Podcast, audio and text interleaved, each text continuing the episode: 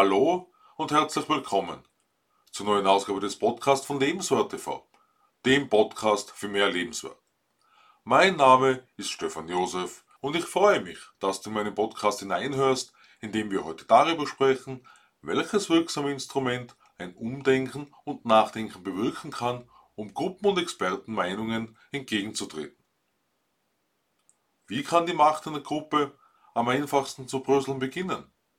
Wie lassen sich womöglich sogar eingefahrene Überzeugungen auflösen? In den bisherigen Beiträgen zu Dein Potenzial 2023 haben wir bereits anhand einiger Beispiele gesehen, dass Gruppendenken und Dynamik äußerst negative Konsequenzen haben können. Auch die Expertinnen haben dabei nicht unbedingt ein gutes Bild abgegeben. Wir haben ebenso einen Blick darauf geworfen, was für ein entscheidender Auslöser andersdenkende Personen sein können, wenn sie beispielsweise bisherige wissenschaftliche Erkenntnisse in Frage stellen. Das Durchhaltevermögen ist dabei ein wichtiger Faktor, da in Kauf genommen werden muss, besonders mit Ablehnung wiederholt umzugehen. Bisher hatten wir mehr die positiven und negativen Konsequenzen im Blickfeld, wenn Gruppen und Expertinnen nicht in Frage gestellt werden.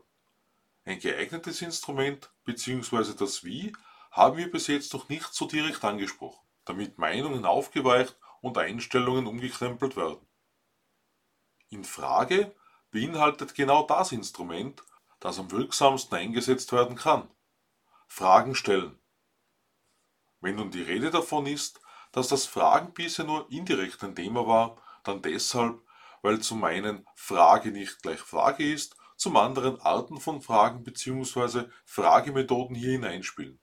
Deshalb soll das Fragen der Kern des heutigen Beitrags sein. Was empfindest du, wenn dich jemand mit einem Warum konfrontiert und das ständig?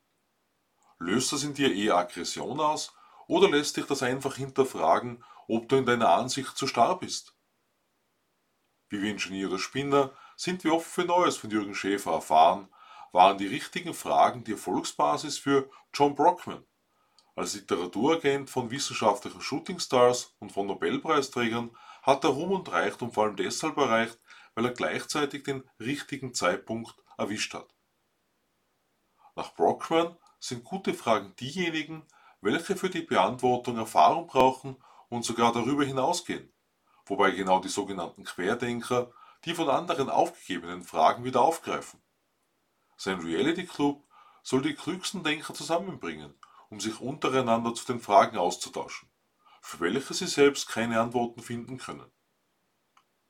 Die von Brockman im Jahre 1991 beschriebene Soul Culture gibt der intellektuellen Person eine neu definierte Beschreibung.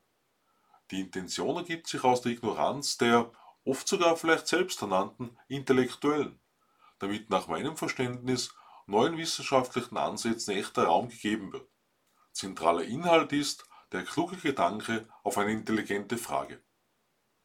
Vielen Menschen kommt niemals im Leben ein Gedanke voller Genialität, wie Brockman meint, und sieht das als keine einfache Aufgabe an. Gleichzeitig will die Third Culture Menschen dazu bringen, dass sie nach dem fragen, was sie nicht wissen. Aus meiner Sicht gehört hier dazu, wie ein Kind zu fragen, denn Kinder denken über falsch nicht einmal nach, wenn sie die Welt zu erforschen beginnen. Die Online-Community auf www.edge.org verkörpert einen vielseitigen Personenkreis, speziell in Bezug auf ihre unterschiedlichen Interessen. Intellektuellen bietet die seit 1997 bestehende Plattform die Möglichkeit, sich einen entsprechenden Schlagabtausch zu liefern.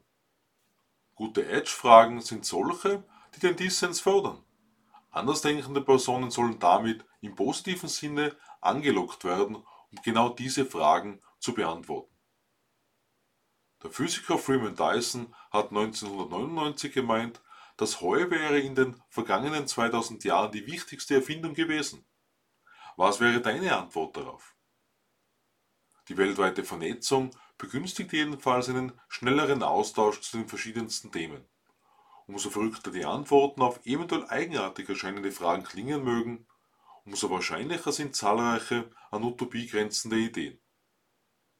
Doch sind wir nicht auf der Suche nach einer weltverändernden Idee, nach einer Idee, die das Leben für alle lebenswert revolutioniert?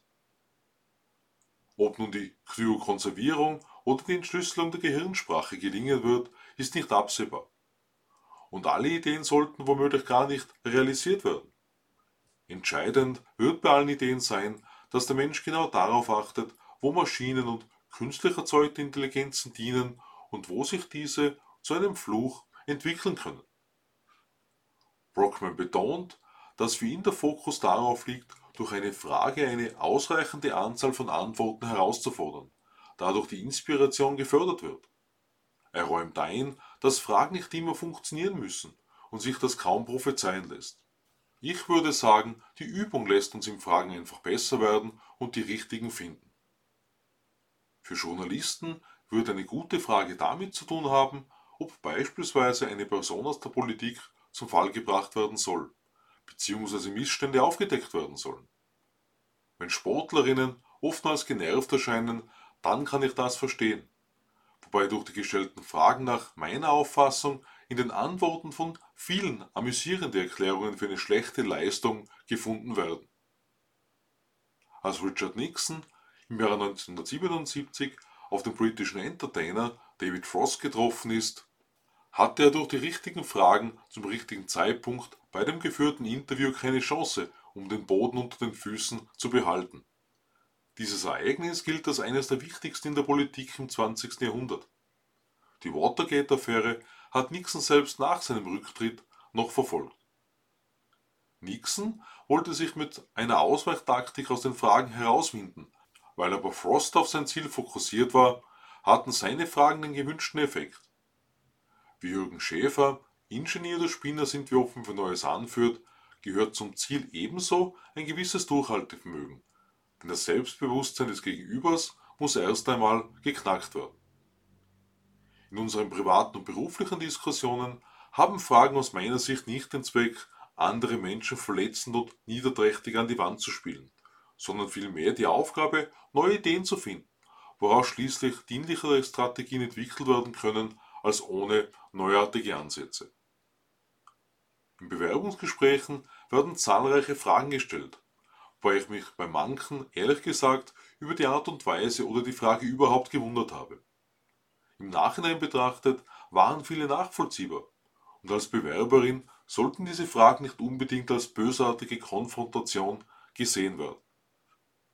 Das Interview von Frost mit Nixon soll ihr einfach als Beispiel dienen, um zu veranschaulichen, dass mit den passenden Fragen die tiefsten Geheimnisse ergründet werden können. Dabei ist für mich noch viel wichtiger, dass erkannt wird, dass Gruppenmitglieder und Expertinnen in Bedrängnis gebracht werden können, wenn sie keine zufriedenstellende Antwort darauf finden, weshalb wir beispielsweise so viel CO2 in unserer Atmosphäre haben. Wenn die abschmelzenden Eisberge nicht als Begründung genannt werden, dann würde für mich eine zu eingeschränkte Sichtweise zutage befördert werden. Ingenieur oder Spinner sind wir offen für Neues, erfahren wir, dass sich Journalisten in Bezug auf die soziale Bestätigung in derselben Situation befinden wie die sogenannten Querdenker. Ein weiterer Faktor ist besonders auch für diese Berufsgruppe erfolgsentscheidend, und zwar eine Vertrauensbasis zu schaffen. Die gestellten Fragen sind ausschlaggebend dafür, ob das seidene Band des Vertrauens hält, sollte sich die interviewte Person angegriffen fühlen. Darüber hinaus stellt die Qualität einer Frage in fachlicher Hinsicht einen wichtigen Einflussfaktor dar, wobei Lockerheit, Souveränität und Sachlichkeit für den Eindruck einer Frage essentiell sind.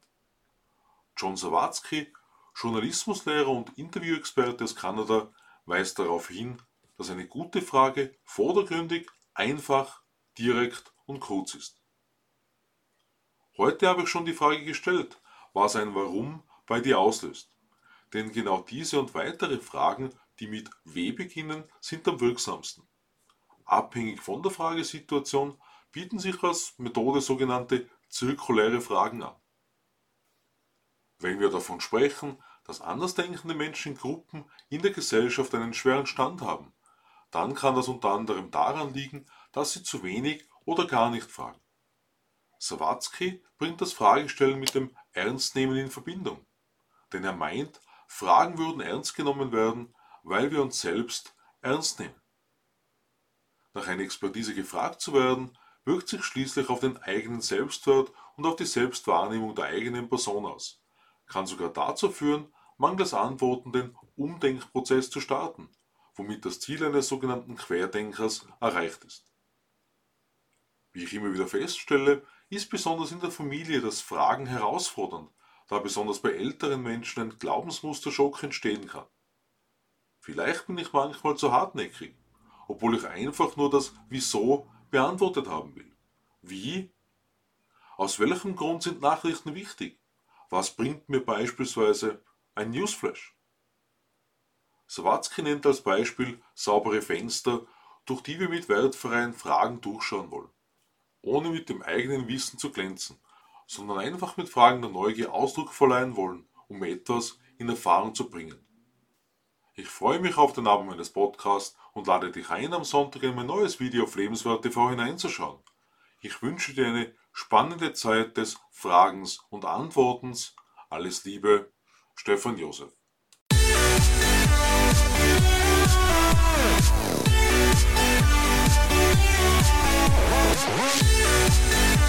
We'll. We'll